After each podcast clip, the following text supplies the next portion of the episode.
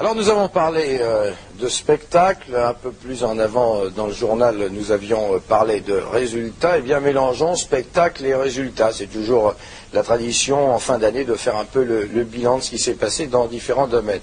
Alors spectacle avec du cinéma et de la chanson, et résultats avec aussi résultats chanson et cinéma pour deux jeunes de l'année 1981.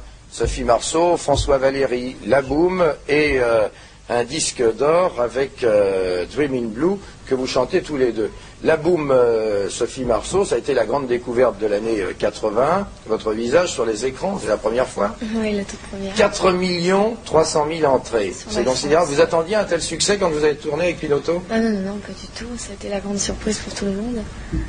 Alors vous étiez arrivé dans cette aventure comment?